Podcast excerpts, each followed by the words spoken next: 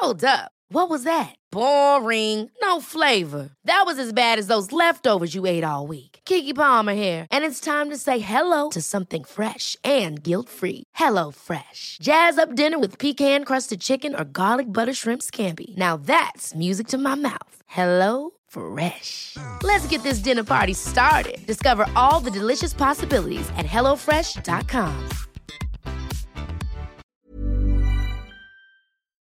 Dixo Exile. Network. que tienes que tener esta, yo siento, actitud de servicio y de entrega porque la cocina expresa demasiado. Entonces es un medio sumamente creativo también para comunicar algo.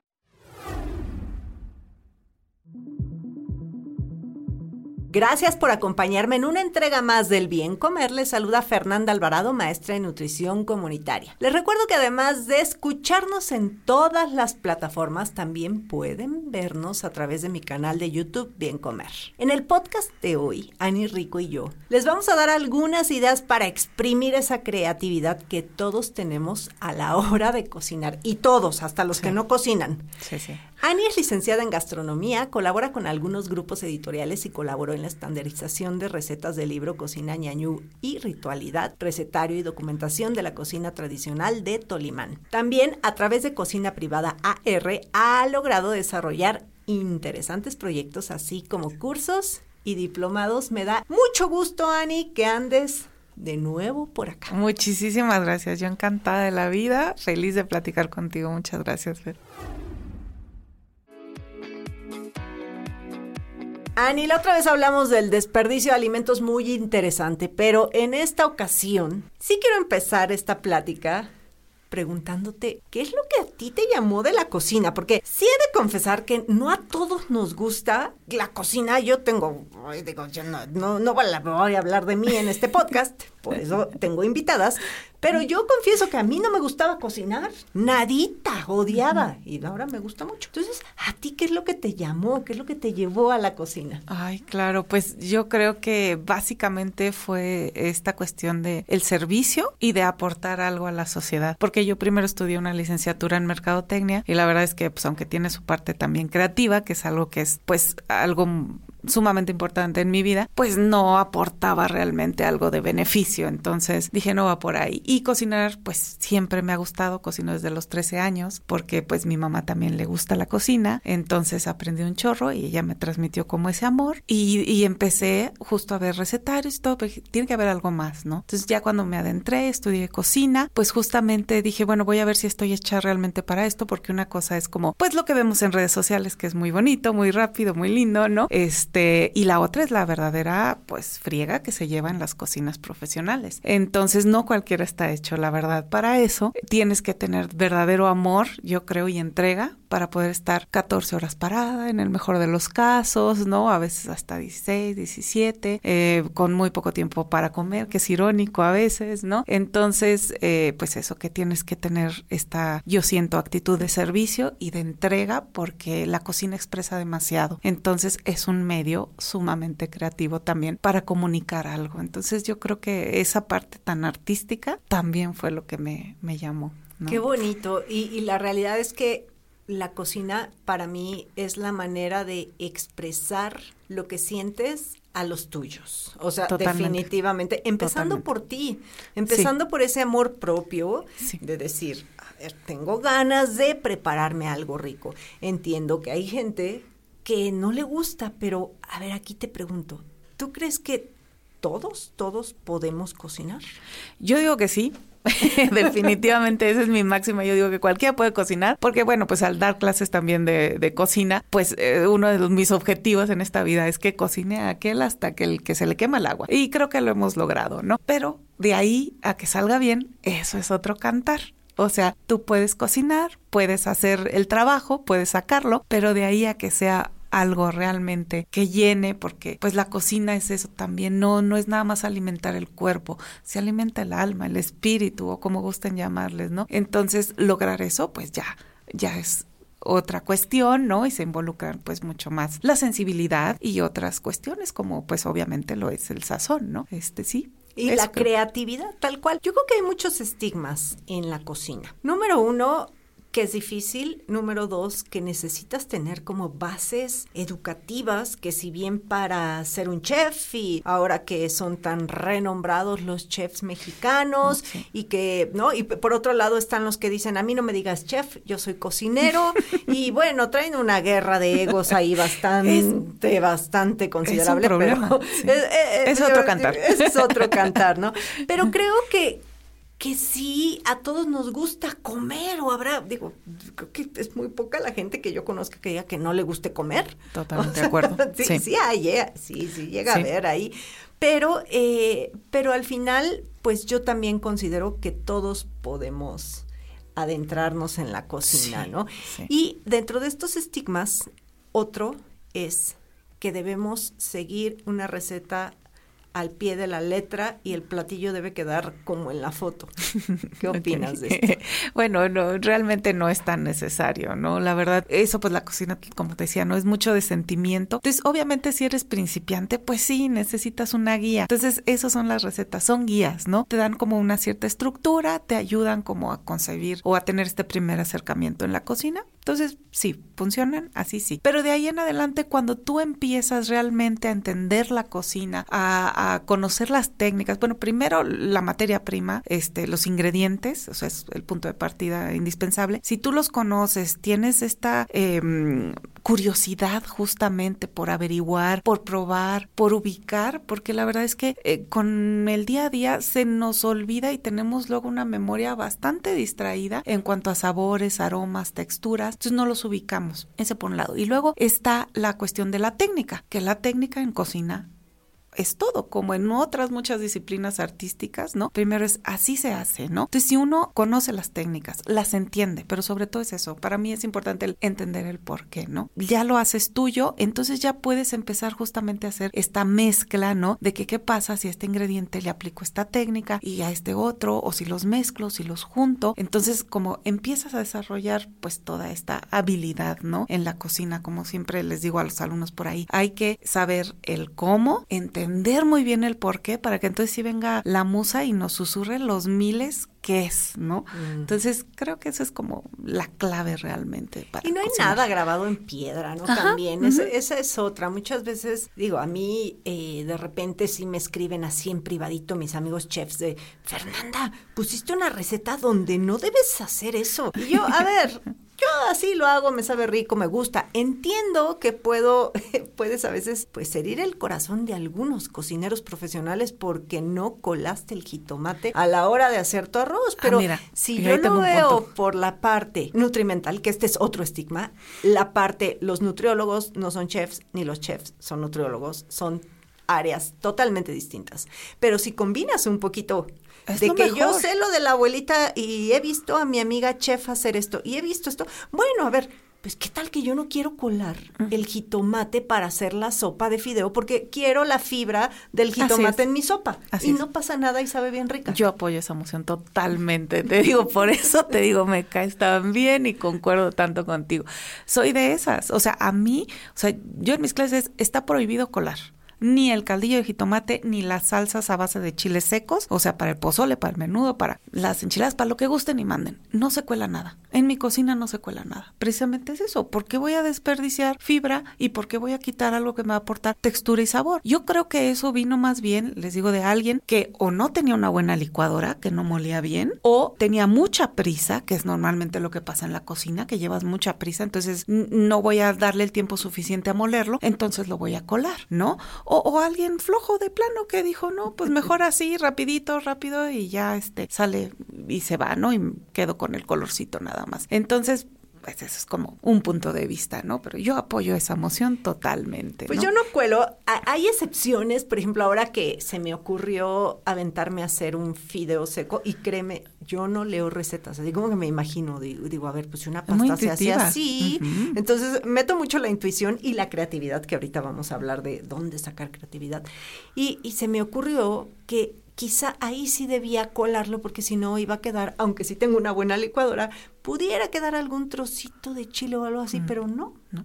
Ah, ok, pues ya no voy a colar mi fideo. No, la verdad, no, no lo cuele, no pasa nada. Aparte es eso, como, pues tienes un poquito más de textura, pero no pasa nada. O sea, es nada más eso, asegúrate que esté bien molidito Y yo digo, no hay más, ¿no? Oye, y, y ahorita hablando justo, ¿tú crees, o sea, ok, ya entendimos que todos podemos entrar a la cocina, todos. ¿Y todos tenemos sazón? ¿Quién o qué le da el sazón a la comida? sí, yo creo que eh, pues eso se va desarrollando. Obviamente, son, son habilidades que podemos ir desarrollando muy bien con el paso del tiempo. La verdad es que la cocina es práctica, práctica, práctica, práctica. No hay de otra. O sea, no hay como esa prueba y error, prueba y error. La cocina es un gran laboratorio. Entonces, eh, aquí la observación es sumamente importante. Nos provee de un montón de información para poder ir desarrollando justamente otras recetas después. Entonces, yo observo cómo se hace algo, como bien lo mencionabas, y lo replico, ¿no? A mi entender y a mi saber. Entonces ya después voy rascándole si alguna receta no me salió. ¿Por qué no me salió? Entonces ah, voy checando. Ah, a lo mejor fue esto. Ah, ¿qué? qué? O sea, vemos las variables que, que intervienen, ¿no? Y de ahí, pues bueno, podemos justamente ir ahondando en otras cuestiones, ¿no? De, pues, como decir, podemos hacer lo que queramos realmente en la cocina, tenemos libertad, pero siempre y cuando una guía para el sazón va a ser el paladar, el educar el paladar, el hacer un, por ejemplo, un taller de análisis sensorial, creo que es fundamental si queremos como pulir más eso, porque como decía hace rato, ¿no? A veces no nos acordamos a qué huele el durazno, cuáles son las notas de la pera, que por ejemplo en el vino, que a ti te gusta un chorro, pues esos elementos nos ayudan muchísimo para disfrutar la experiencia y, eso, tener muy presente que el comer es una experiencia sensorial donde se involucran todos los sentidos verdaderamente. Entonces, pues hacer uso de ellos, ¿no? Tomar mucha conciencia. Ahora también este, se ha hablado mucho del mindfulness, por ejemplo, en la cocina, que está súper interesante. Entonces es como ir educando este paladar y pues eh, la estandarización de las recetas también justamente en ese lado nos ayuda mucho, este, como esta guía, te digo, para poder replicar recetas, que no se pierdan, ¿no? Y ser, es difícil hacer este trabajo porque tienes que ser muy preciso, muy descriptivo y sobre todo dar estas cuestiones de eh, texturas y sabores y consistencias para que te quede lo más cercano posible, ¿no? Pero pues un buen plato que tenga muy buen sazón es cuando llega a la mesa el comensal te deja el plato limpio, así, pero de que le pasó la tortillita, le pasó el pedazo de pan, no quedó nada y no le puso ni sal.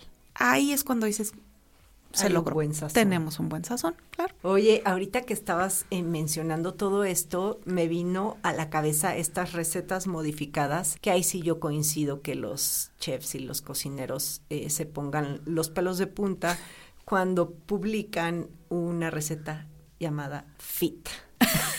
Hijo, sí.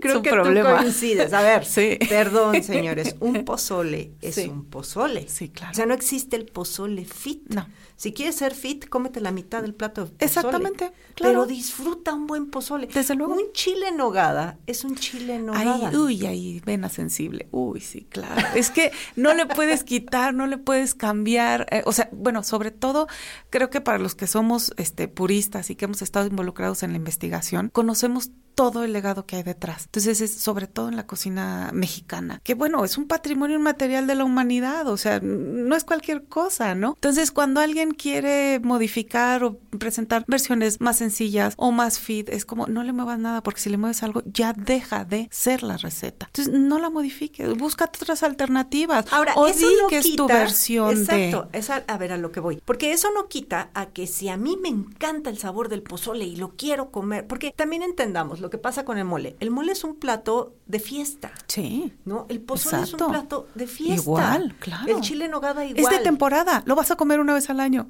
Exacto, Déjate llevar.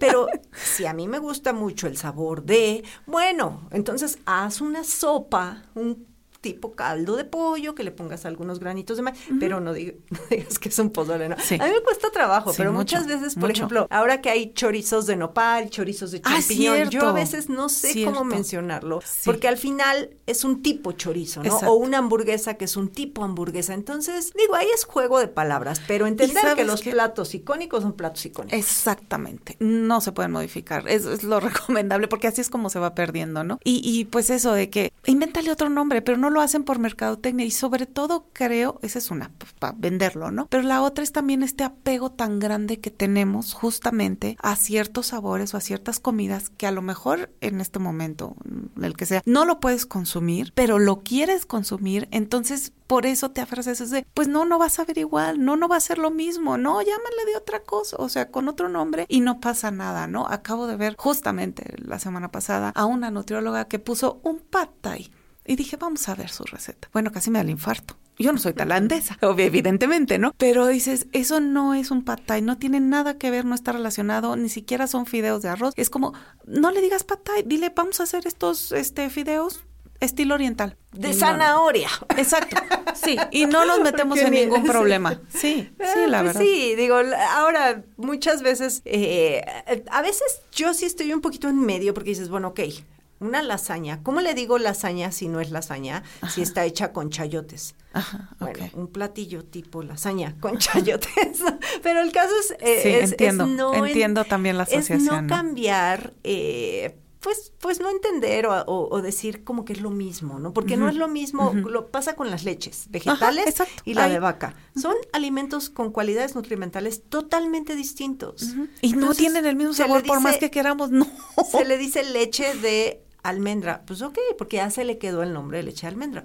Pero ni tiene la proteína, ni tiene las cualidades, es más, ni las características sensoriales. exacto, Entonces, exacto. digo, es un poquito ahí la, la, delgan- la delgada línea. Sí. Oye, Ani, y a ver, hablemos un poquito justo pues de lo básico, ¿no? De lo básico que, que tenemos que saber para cocinar y también teniendo esos básicos, ¿de dónde podemos tomar la creatividad?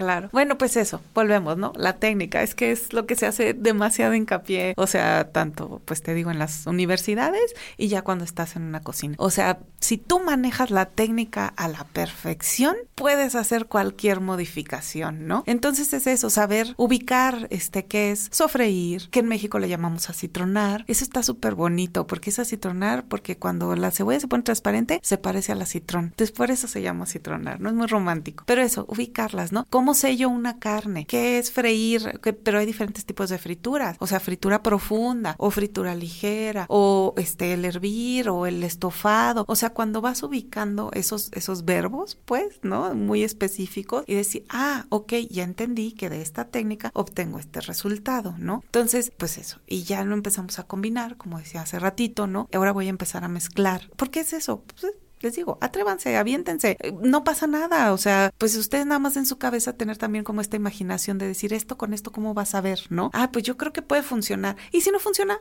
no pasa nada. Pues a la otra, ya sabes que eso no funcionó, pones otra cosa, ¿no? Lo que sí es muy recomendable es que en un platillo siempre busquemos contrastes, tanto de texturas como de sabores. Todos los postres llevan una pizca de sal, la mayoría de los platillos salados un toquecito de azúcar para regular. El chiste es que haya ese contraste, ¿no? Eso es lo interesante en los platos. Y tener un balance, que cuando nosotros probemos el plato se pueda detectar o sientas todo de una manera agradable. Claro, pues si vas a hacer, no sé, unos chayotes al orégano, pues evidentemente pues el orégano va a estar como más presente, ¿no? Pero que no sea tan apabullante, ¿no? O pasa con los a lo mejor un poquito más fuertes como el comino, ¿no? Es decir, ah, porque mucha gente no le gusta el comino porque es muy intenso. Pero es de, si usas un poquitito, vas a ver cómo va a levantar tu plato y va a ser algo muy agradable. O por ejemplo el comino con la menta, que en las cocinas de Medio Oriente van muy bien porque atenúan uno al otro y dan, este, se dan frescura. Entonces es como ir haciendo estos ejercicios, este, de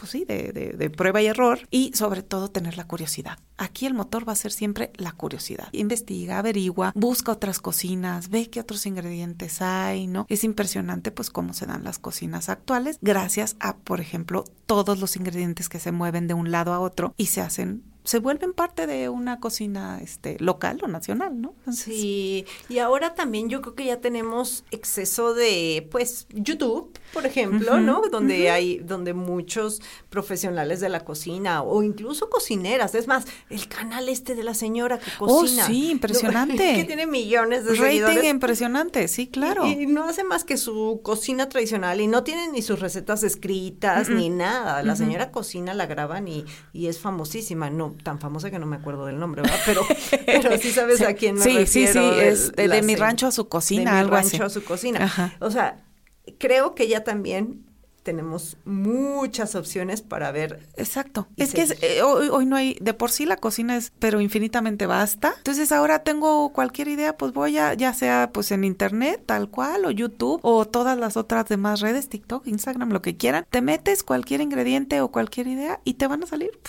o sea, de veras. El Yo me aventé a hacer kimchi. Tenía ¡Qué mucho bien! miedo y, y- y la, la realidad es que seguí, te voy a decir la verdad, les voy a decir un secreto a todos. No seguí una receta, porque yo soy Perfecto. muy de por mis calzones hago lo que quiero. O sea, no sigo una receta, porque si un Excelente. ingrediente me falta, no me detengo, la voy a hacer y es sustituyo ese ingrediente. Esa es la Pero lo que en realidad hice fue, vi como cuatro videos y leí como diez recetas. Eso es lo mejor. Y entonces yo resumí de los videos y de las recetas y entonces yo hice mi propio kimchi estilo Claro. Fernanda Alvarado. Desde luego. Y me quedó Eso está bueno. espectacular. Claro, eso. Pues hay tanta información, saca lo mejor de todas y sí te lo creo. Sí, Fabuloso. y si ves que en todos la mayoría hace tal técnica, Ajá, exacto. ¿no? Se repite. Es Eh, observación. Es observación. observación. A mí eso, Claro. a mí ese es el consejo que les doy. Qué Más que seguir cuántos gramos de ponerle a los alimentos es vean, vean, vean, lean, Sí, lean, lean sí, recetas exacto. y háganlo de acuerdo a sus gustos y posibilidades, Exacto. porque también hay recetas que tienen ingredientes carísimos Sí. o que no hay en, en el lugar de origen, ¿no? Exactamente. Entonces, pues, por exactamente. ejemplo, aquí me costó mucho trabajo encontrar la La col, con la que se hace el kimchi, pero yo ahí sí estuve necia y me fui a un mercado bueno. chino, oriental, lo encontré. Perfecto. Y después vi que la puedes hacer con una col. regular tipo, también. ¿no? Sí, Pero- exacto, porque la col tiende a fermentarse de manera muy fácil, ¿no? Pero Qué yo lo quise hacer así.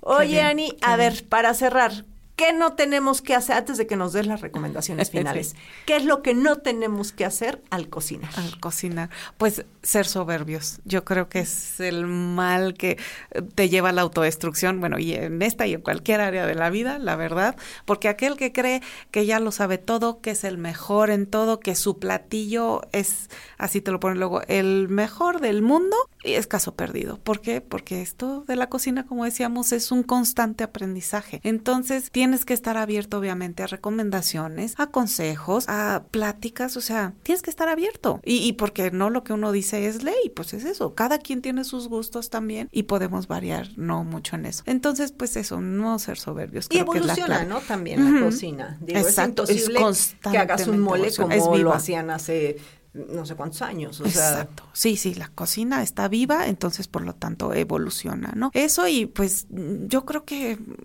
pues sería yo creo lo más eh, fundamental, sí, Mm. sí, no, no. No, No no tener cerrarse. miedo. Y no cerrarse y no tener miedo, sí.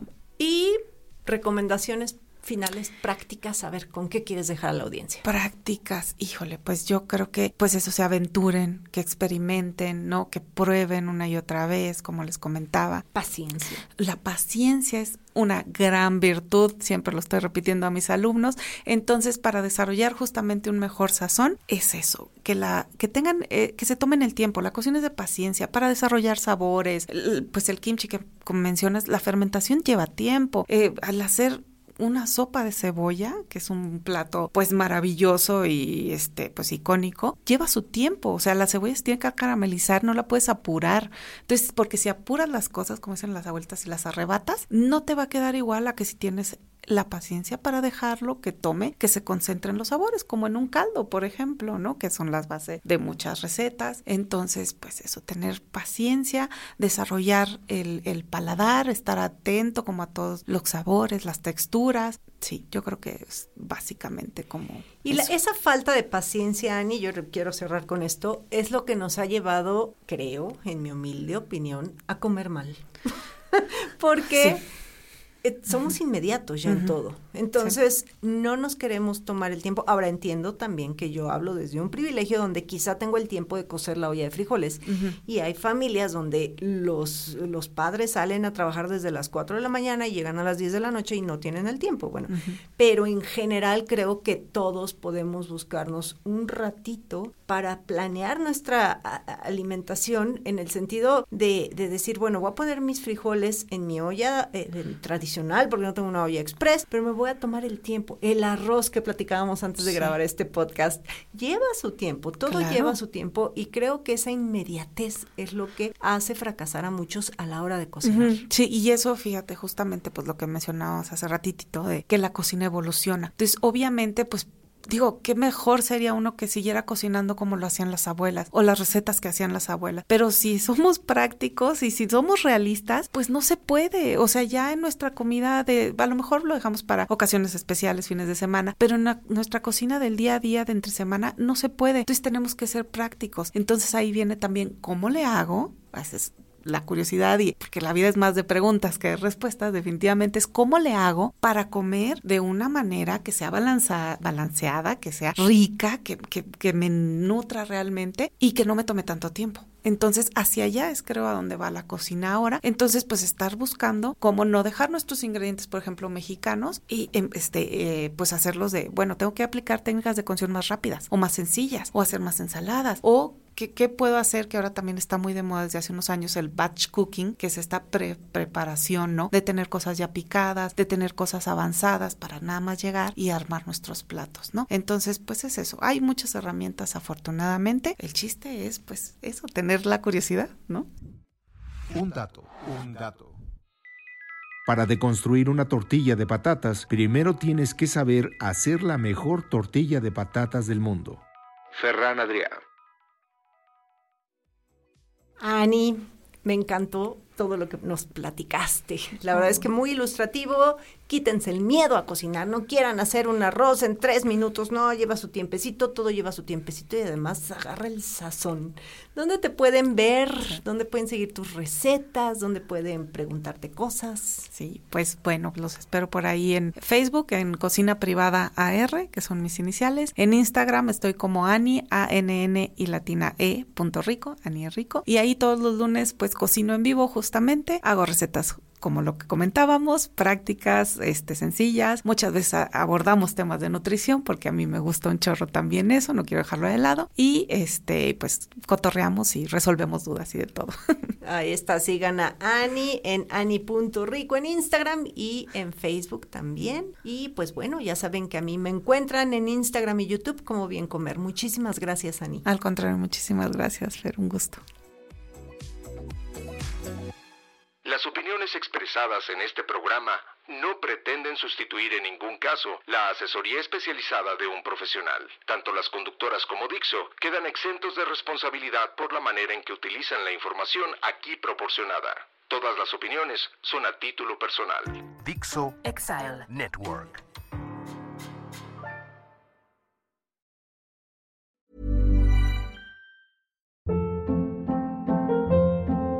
Hold up. What was that? Boring. No flavor. That was as bad as those leftovers you ate all week. Kiki Palmer here, and it's time to say hello to something fresh and guilt-free. Hello Fresh. Jazz up dinner with pecan-crusted chicken or garlic butter shrimp scampi. Now that's music to my mouth. Hello Fresh. Let's get this dinner party started. Discover all the delicious possibilities at hellofresh.com.